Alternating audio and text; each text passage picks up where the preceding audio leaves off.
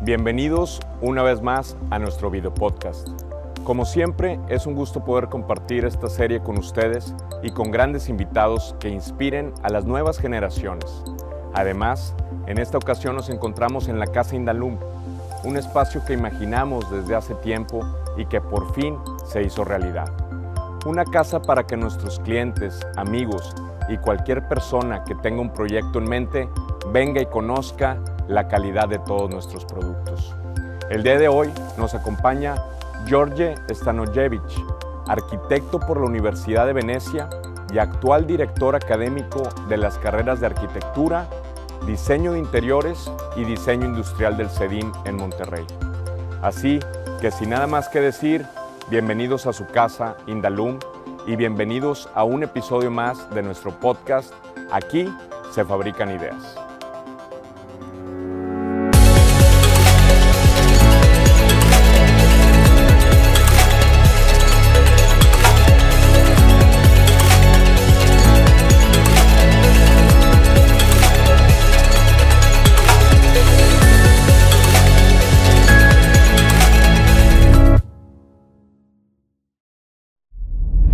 Bienvenidos a su video podcast.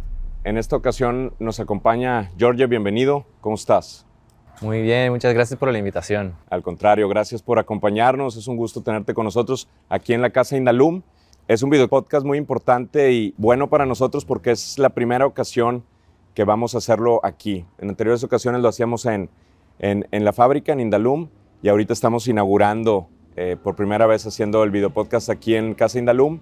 Eh, que bueno, pues tú ya conoces el concepto, es un concepto innovador que quisimos hacer un poquito diferente, es un lugar donde vamos a, mostrar nuestras aplicaciones, los usos de nuestras ventanas de alto desempeño, junto con espacios de trabajo, espacios de enseñanza, de capacitaciones, de convivencia, de recreación, etcétera, para hacer negocios, juntas de trabajo, etcétera. Entonces, pues estamos muy contentos de recibirte esta mañana aquí en Casa Indalum y, que seas el, el primero en, en, en, estar aquí con nosotros. Bienvenido otra vez, George.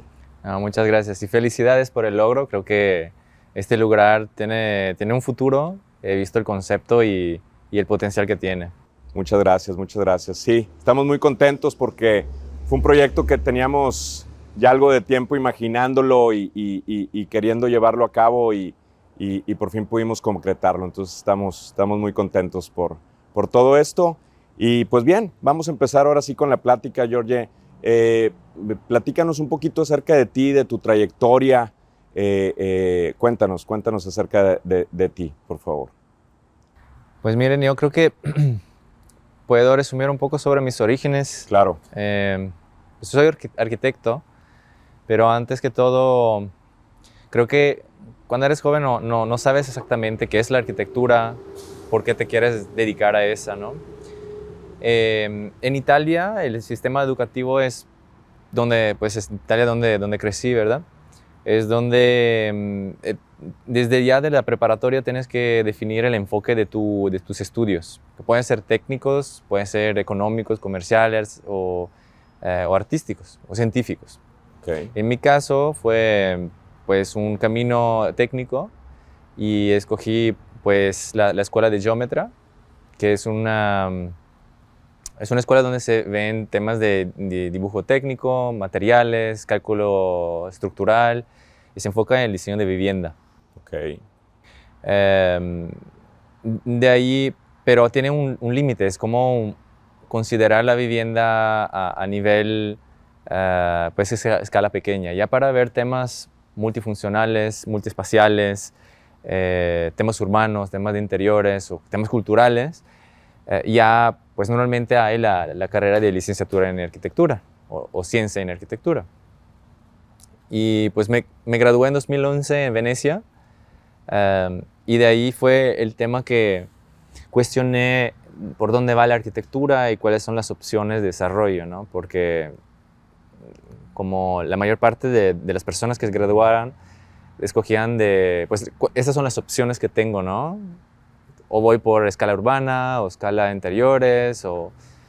Y mm, no, no, estaba feliz de conformarme a la masa, estaba buscando una alternativa. Algo diferente. Y como No sé por qué busqué algo totalmente, completamente diferente que era el yacht design, ¿no? Me, me encantaba la, la, idea de trabajar en una escala pequeña, pero pensar en la escala también a sistemas constructivos, Okay. a procesos también de softwares más uh, complejos en generar esas formas y pero también me di cuenta que era un tema totalmente aparte, que para estudiarlo tenía que empezar una carrera desde cero. Ok. Tienes que vo volver a, a, a, especializarte en eso. Exacto. Y, pero tuve suerte que por, exactamente en esos años he empezado a hablar de, de, del diseño paramétrico. ¿no? Okay. Y el diseño paramétrico es básicamente algo que aplica eh, el uso de algoritmos Uh -huh. para generar geometrías complejas. Okay. Y lo empezaron a utilizar arquitectos. Entonces vi que todo el, mi interés para esta, este tema de yacht design, diseño de barcos, se podía aplicar a arquitectura. ¿no?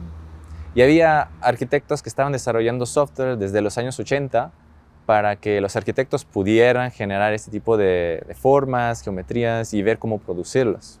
Okay. Exactamente en ese año, en ese año empezaba como a, a, a hacer un brote de, de diseño paramétrico bueno, más que brote, a hablar. Había muy pocos, ¿no? Se generó una comunidad y lo busqué. Así que encontré, encontré en Europa, en Alemania, dos institutos que se ocupaban de este tema, que, era, que es el ICD, okay. Institute for Computational Design and Construction, y el ITKI, que es el Institute for uh, Building Structure Structural Design. La, la escuela, pues todas las materias eran en inglés, uh, que es algo que permitió también la integración. Que, no, que, no, fueran en, ale, en, alemán, ¿no? Exactamente, tuvimos, pues tuve compañeros de todo el mundo, fue, fue un, un open minding, algo totalmente diferente. De allí me, pues el, es súper interesante como el enfoque de la escuela o también de la filosofía alemana, ¿no? En, en el desarrollo de sistemas constructivos entre arquitectura, ingeniería, diseño industrial, uh, ciencia de materiales y biología, ¿no? Y esto fue, pues, algo que cambió totalmente, pues, mi, mi perfil, mi, mi, manera de ser hasta el día a día, cómo, cómo planeas tu día. Se, se abrió esta pasión. Descubriste esa, esa, esa pasión. Sí, fue algo que dices que cada día te levantabas con, la, con ganas de aprender más. ¿no? Claro. Hacía viajes a diferentes países para especializarme y pues salí como pues, experto en fabricación robótica en escala arquitectónica. ¿no? Okay. Había muy pocos perfiles, ya ahora hay, hay muchos, pero esto me dio la posibilidad de, de trabajar o bueno, de, de aplicar a, a, varias escuelas y, y pues así como, pues de esta manera terminé trabajando para, para el, DIAC, que es el, uh, el, Instituto de Arquitectura Avanzada de Cataluña. Ok. Ah, te regresaste a, a, a España, te fuiste a España. Bueno, de, de, Alemania me pasé a España, a España. ¿no? Ok. Y ahí es, es, es, increíble cómo pues el tema de la docencia permite este desarrollo de, de investigación, ¿no? Que en, la, en, el, um, en el tema profesional, en el ámbito profesional, es muy difícil tener un RD, un Research and Development, claro. que es recurso de tiempo, de costos, de pues, las personas ¿no? que, que van a hacer ese proyecto. Y en el ámbito académico tienes todo lo necesario para explorar. Para hacerlo es como un laboratorio, ¿no? Como un, como un ensayo ahí que, que tienes el recurso y puedes aplicar esas ideas, ¿no? Así es, ¿no? Es, y, y, es algo que en Europa es muy común, ¿no? Hay, y siempre más y más escuelas han, han empezado en los siguientes años. Uh, bueno, en, en, lo que hemos hecho en, en, uh, en el IAC eh, fue especialmente la impresión 3D a escala grande. Okay. Hemos empezado a, eh, a, hacer impresión 3D de muros de barro. Okay. ¿no? En los siguientes años, que ya no, estuvo, no, estuve, no estaba ahí, ya he empezado a integrar sistemas constructivos, hacer torres, hacer casas directamente. Completamente... De... Sí, con okay. materiales sustentables, porque es tierra del sitio. Claro, claro. No, y, y, y todo esto fue acompañado con el crecimiento de la tecnología, ¿no? Porque también, pues todos estos softwares, todo esto, pues han ido mejorando y, haciendo más sencillo las ideas que a lo mejor puedes tener, ¿no? Sí, el, desarrollo de software es, otro tema, porque muchos arquitectos ahora se dedican a eso, el puro desarrollo de software, ¿no? de la herramienta de diseño. Em, yo tuve, tuve este parteaguas, ¿no? Por, por dónde voy, ¿no? Eh, estaba la posibilidad de seguir con doctorados en, ah, en, desarrollar eh, sistemas o, em, pues herramientas de diseño y especialmente en Alemania o Suiza, eh, donde se estaban abriendo más y más escuelas con impresión 3D de, de concreto para elementos arquitectónicos, edificios, y como una, una batalla, un race entre China, eh, y Europa que vi que estaba creciendo de una manera increíble. Pero del otro lado me quedé con esta espinilla de yo un día quiero tener, no sé, también mi propio despacho, quiero tener, eh, aplicar mi visión para realmente tener sí la academia, pero también tener un impacto de aplicarlo, ¿no? Sí, sí, también de verlo, de verlo eh, ya en, en, en, la vida real, ¿no? Exacto. Y y pues lo padre es que se me presentó la, la posibilidad de venir a México, okay. donde pues me platicaron así como propuestas, así como los que sueñas, ¿no? Que te dicen, si vienes por acá, lo que quieras. Las oportunidades se abren. Sí, y, y la primera lección es, ¿cómo es posible? ¿Cómo no? No es posible que ok, tengo ideas, tengo experiencia, lo puedo comprobar, pero de todas formas, ¿quién, lo hace posible? ¿no? ¿Cómo funciona este sistema? Porque en Europa hay mucha burocracia, permisos, eh, los procesos son más largos. Y pues me la ¿no? Dije, vamos a ver. Y efectivamente llegando, llegando, llegando a, México, el director de arquitectura actual que estaba ese tiempo en, en CEDIM, pues me dio esta oportunidad, me apoyó de manera increíble. Em, tuvimos patrocinio de materiales a nivel que yo no, no, podía imaginar. Hemos hecho construcción con los alumnos de quinto semestre en, la escuela, en el CEDIM, que fueron publicados a nivel internacional. Wow nos invitaron a Barcelona, a Elías, que es, una, es un simposio de, estructuras, a presentar el proyecto que fue un puente de 12 metros construido por los alumnos. Y una experiencia increíble, ¿no? Y, claro. Y, y, esto es lo que platicaba ya de regreso a Europa, que la posibilidad que hay en México no, no se pueden comparar porque hay, hay interés de la industria en, aportar, a interés del gobierno, estén abiertos en, en, aplicar los resultados. Hay conocimientos de arquitectos muy buenos, diseñadores, y, y hay, la única cosa que falta es generar este ecosistema de interconectarlos para, para generar este proyecto de impacto. Claro, para que vaya creciendo, como cultivarlo y que vaya creciendo. Pero pues tú estás ya haciendo esas sinergias, como, como, como nos platicabas, y, pues ya está empezando a, crear frutos, ¿no?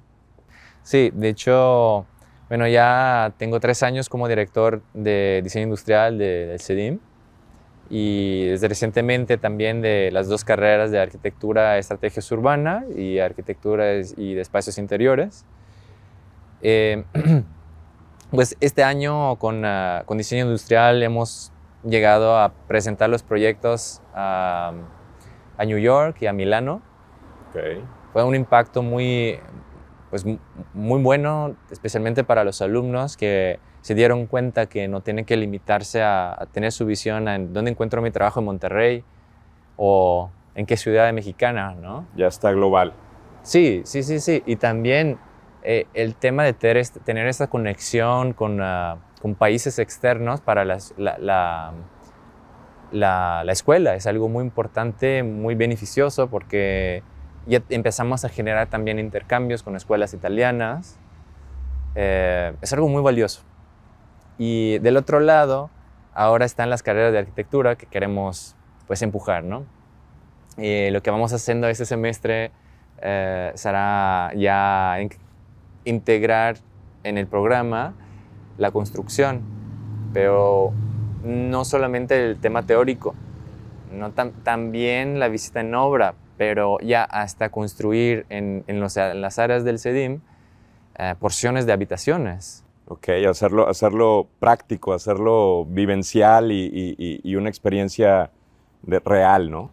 Sí, sí, sí, sí. Es, es que es algo tangible donde los alumnos pues tienen una, pues un aprendizaje único, ¿no? Claro. Eh, como si fueran los jefes de obra afuera, ya lo tienen, pero paralelamente al maestro que los enseña, trabajan con los albañiles, trabajan en el proceso de generar la mezcla de concreto, el tipo de block.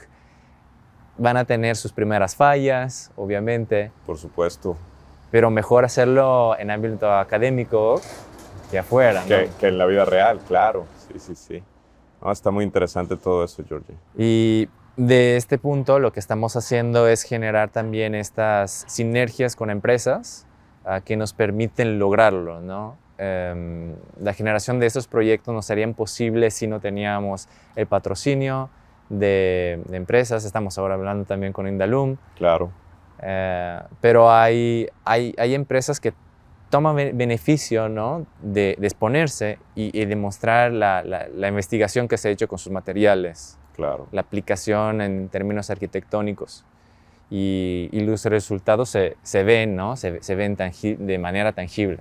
Por supuesto, sí, para nosotros en Indalum es bien importante este vínculo que estamos haciendo con las universidades, porque como dices tú, pues estamos haciendo que los alumnos, que los futuros arquitectos, diseñadores, empiecen a ver las bondades del aluminio y empiecen a ver diferentes usos, aplicaciones, eh, ellos mismos diseñar cosas nuevas y, que, y que vayan ellos también desarrollando, acompañados por nosotros, qué pueden hacer con el aluminio, ¿no?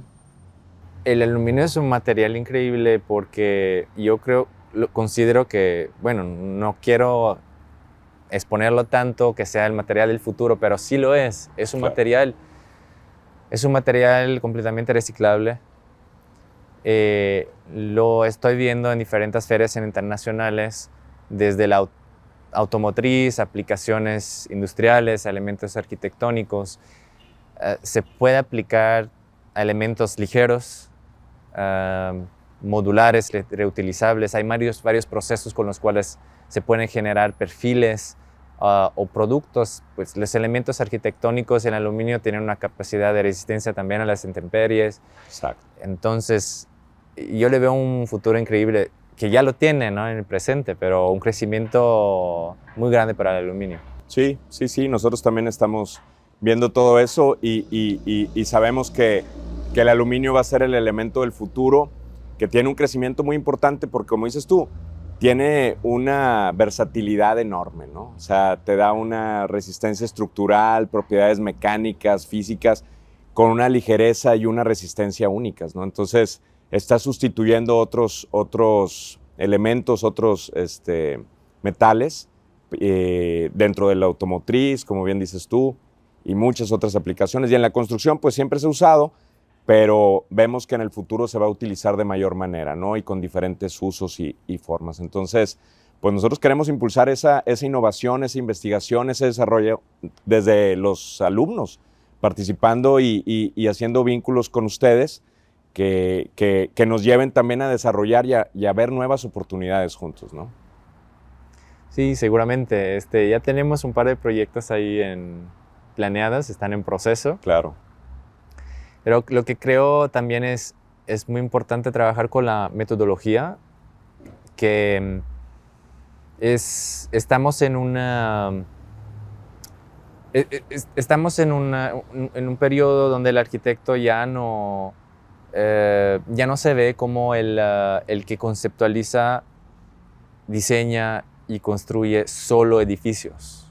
¿no? Estamos, tenemos un cambio del paradigma donde em, se, están abriendo, se está abriendo un panorama mucho más amplio gracias a la integración de nuevas tecnologías y se está generando pues, una disciplina muy transdisciplinaria eh, con, colaboraciones con áreas de, estudios totalmente diferentes, como la biología y la química. Claro. Y eh, aquí es lo que veo en, el futuro y seguramente en las primeras experimentaciones pues pueden pasar en, el ámbito académico. Por supuesto, sí, ya hay como que más interdisciplinario, ¿no? Ya, ya, ya ven todo más, más global. Y el arquitecto es una parte fundamental, pero pues también están los diseñadores, también, o sea, hay, hay, hay, hay, hay muchas carreras y muchas eh, formas de, de, de, llegar a todo esto, ¿no? Este, muy bien, y, y platícanos, Jorge, eh, ¿cómo mezclas esta parte de la docencia y todo el tema este, de, en el CEDIM con tu vida profesional? ¿Qué, qué nos puedes platicar sobre, sobre esto? Pues mezcla, intento tener también un, balance entre las dos. en la docencia, obviamente, lo que me interesa es integrar esta parte de investigación, porque los, temas de, desarrollo, no, mm, estamos conscientes que está cambiando también el tema de, cómo, cómo, se enseña, ¿no? Tenemos nuevas generaciones y tenemos que actualizarnos cómo trabajamos con ellas, pero también los arquitectos que salen queremos también cambiar este chip de cómo, cómo trabajan a través de la investigación. Pero la investigación no se puede solo demostrar en el ámbito académico. Hay que también pues aplicarlo y de esta manera pues tengo, fundé un, un despacho, un taller que lleva poco más de un año eh, se enfoca en el diseño computacional y fabricación digital. Y mm, yo, por supuesto, se llama Alterat, está aquí en Monterrey. Y cuando me preguntan, cuando digo, ¿qué hacemos? Pues es muy difícil eh, em, definirlo. Definirlo, porque estamos abiertos en, en, ah, en, solucionar sistemas constructivos, no es fabricarlos. Entonces muchas veces los arquitectos que se, que se acercan les, comento, ¿no? Pues estamos aquí para solucionar lo que no saben o que no pueden resolver los arquitectos. Lo que no tiene solución. Sí, exacto, ¿no? Okay. hemos trabajado con diseñadores industriales, ah, arquitectos, para colaborar sobre mobiliario urbano, elementos de geometrías complejas, okay. Ah, aplicar procesos de fabricación industrial a, elementos arquitectónicos. Okay. Y, y eso es algo que, por ejemplo, un arquitecto tradicional normalmente encuentra el límite y dice, no, los, no sé quién me lo puede fabricar, solucionar, nunca se ha hecho antes. Ensayar si se puede o no se puede. Exacto. Y, y, llega un momento de, no, pues esta no es una opción, voy por lo tradicional. Claro, te, te, te desanima, ¿no? Exacto. Entonces nosotros queremos ser este bridge ¿no? del punto de vista también investigación, que puede pasar también en la parte académica y, aplicarlo ¿no? en el ámbito profesional, pues a través de uso de máquinas de control CNC, para maquinado de elementos, fabricación robótica. Eh, con fabricación robótica es algo que, no sé, muchos se espantan. En, Sí, soy muy futurista. pero hemos tenido fabricación robótica de los, desde los años 80 para fabricación de carros, ¿no? Claro, sí, sí, sí. Es el mismo proceso em, y en los últimos 20, 30 años lo, la operación, del, el, operar con los brazos robóticos ha mejorado mucho. Claro. Desde los, los cobots, Collaborative eh, robots, donde ya el tema de seguridad, cuando, no sé, se mueve y se acerca y te llega a tocar a una persona, a un cuerpo, eh, pues, diferente, diferente al, de ellos, pues se detienen. Sí, sí, para la cuestión de la seguridad, como dices tú. Hay, hay ejemplos de cómo pueden agarrar un huevo y, desplazarlo sin romperlo. Sin romperlo, con la sensibilidad como si fuera una persona. Exactamente. Eh, es, es, es un tema que ya hace 10 años se estaba hablando que era muy actual y aquí como todavía estamos empezando a escucharlo, ¿no? Y se habla de industria 4.0, que ya es el momento de eh, el uso de robots en, en, la fabricación, pero llegó al punto de uso de robots colaborativos, pero estamos en la 4.0 donde no es entre, ya no es entre robot y persona. Robot y robot. Exacto. Ya es casi inteligencia artificial. Sí, todavía pues no estamos hablando... Por supuesto, pero para allá va, ¿no? Pero sí, exacto, ¿no? Entonces podemos imaginar que ya estas, la industria ya tiene espacios que normalmente empezamos, empezamos a la industria, lugares sucios, con maquinado, procesos. No, son súper limpios. Claro, son...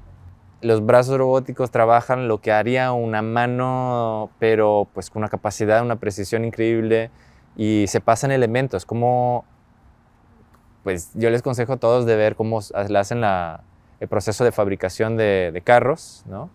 Es pues la experiencia que me han llevado en Alemania a ver el proceso, la línea de producción de, la Mercedes y cómo un elemento pasa de, un brazo robótico al otro y cómo se complementan, se pasan la herramienta y es algo... Se ayudan entre sí, prácticamente conviven, ¿no? Exacto. Y, y eso ya está pasando en, el, en, la, en arquitectura. Claro. Platicando un poquito acerca de, lo, de la robótica y todo lo que me estabas contando, Jorge, ¿qué, ¿cómo ves aquí en México las oportunidades? Eso que me decías de, de, la resistencia un poquito. Cuéntanos un poquito qué ves para México en todo este, en todo este aspecto. Creo que el uso del brazo robótico es inevitable, se, va, se integrará seguramente en la producción, eh, en la fabricación de elementos arquitectónicos. Ya hay un par de, de empresas en México que lo hacen. Eh, pues el tema es el mercado, ¿no? porque el mercado para esas empresas no, no aplica en México y tienen que trabajar para, eh, para clientes externos. Claro, de otros países. Pues el, em, obviamente pues conlleva un costo elevado este tipo de procesos y mm, de un lado tal vez el, el país no, no creo que no esté listo para ese tipo de inversión. Es más, no, yo creo que no está consciente de la posibilidad de que pueda hacer a través de esos procesos. Claro. Hay como este miedo de, de, arrancar con esos procesos, y, pero hay una alternativa muy buena que es construcción con realidad aumentada. Ok. Es algo que todavía no, no está, no hay un estándar, no, está aplicado en ningún lado. Hay, hay desarrolladores que están, pues principalmente se está desarrollando en, en escuelas, instituciones, pero ya hay primeras, las primeras personas en Alemania, los primeros estudios que están construyendo edificios, bueno, más que edificios, casas o cosas de pequeñas dimensiones, con ese proceso de realidad aumentada. ¿Qué es y cómo funciona? Pues primero es importante distinguirlo de la realidad virtual. Claro, son diferentes, ¿no? La realidad virtual es cuando te pones unas gafas y no ves a través de estas gafas eh, lo que está en tu entorno. Ves un ambiente construido que está modelado por una computadora. Ves una imagen de computadora, ¿no? En sí. tus ojos pues con esta imagen estamos hablando de un espacio tridimensional, ¿no? Pero no, no, te, no te das cuenta de lo que tienes en alrededor. Con realidad aumentada, tienes unas gafas transparentes, ¿no? Tú ves en tu alrededor, pero también percibes lo construido en, el, en, tu, en tu modelo 3D. O sea, cosas que no están ahí, pero que, que pone el, la realidad aumentada ahí, que conviva con el entorno real. Exacto. Okay. Y pues lo primero es la visualización de, por ejemplo, mm, si lo habríamos aplicado al showroom antes de la construcción, podríamos haber posicionado la estructura en escala real, con la ubicación, y para que pues, el cliente pudiera vivir el espacio y darse cuenta de las proporciones y decir, no, esta ventana muévala para acá, eh, pueden cambiar este tipo de, efecto de fachada. Claro. Y, es algo increíble porque ya no es una imagen, lo, lo, ves en el espacio, ¿no? Ya lo estás viviendo, lo estás, lo estás dimensionando en, en la realidad. Eh, pero esto ya, ya existe, ya se puede muy fácil. Ok. Lo, lo que sigue se está haciendo es ya la construcción. Imagina tener este, pues este muro de aluminio con, con las piezas atrás donde hay que generar planos, hay que imprimirlos, hay que dar, eh, guiar a los fabricantes, a los instaladores, qué elemento, dónde ponerlo. Pero imaginen si, si lo hacemos sin planos, sin, sin necesidad de dar instrucciones, donde se ponen unas gafas y ven exactamente el modelo 3D de dónde colocar el, elemento, que diga elemento L03, aquí es la ubicación y aquí va ese tipo de tornillo. Hay menos posibilidad de fallar, de equivocarse. Claro. Eh, ¿Te puedes poner más creativo? También se pueden generar elementos donde toda elementos únicos. Ya no hay que trabajar con la repetición del mismo elemento. Claro. Se puede construir un muro curvo sin planos de ladrillos, donde nada más vas colocando los ladrillos con el, con el tipo de, de, forma que quieras. Claro, claro. Y esto nos expande la posibilidad del diseño, donde dices, ok, em, tengo, tengo espacio para generar algo, una instalación, y pues un albañil tiene que hacer un, trazar el, armar un muro derecho, pero puedo generar textura en ese muro con, con un ladrillo, generar esa textura por efectos o eh, comunicación de nada tal vez el número de la calle o generar sombra propia del edificio para que disminuya el impacto solar. Claro. Y, ya se está haciendo de manera experimental, eh, pero esto lo veo aplicado muchísimo a, a, México porque estamos hablando de capacitar eh, la mano de obra a través de tecnología para que se logren procesos pues avanzados, ¿no? Claro, por supuesto, y, mucho, mucho más precisos también, ¿no? Y que puedes desarrollar incluso cosas más complejas porque ya lo estás viendo, ¿no? Sí. Y, y para reconectarme a la pregunta que me hiciste antes, eh, ¿cuál mejor lugar para experimentar esos temas sino en la escuela? Claro, en la academia, por supuesto.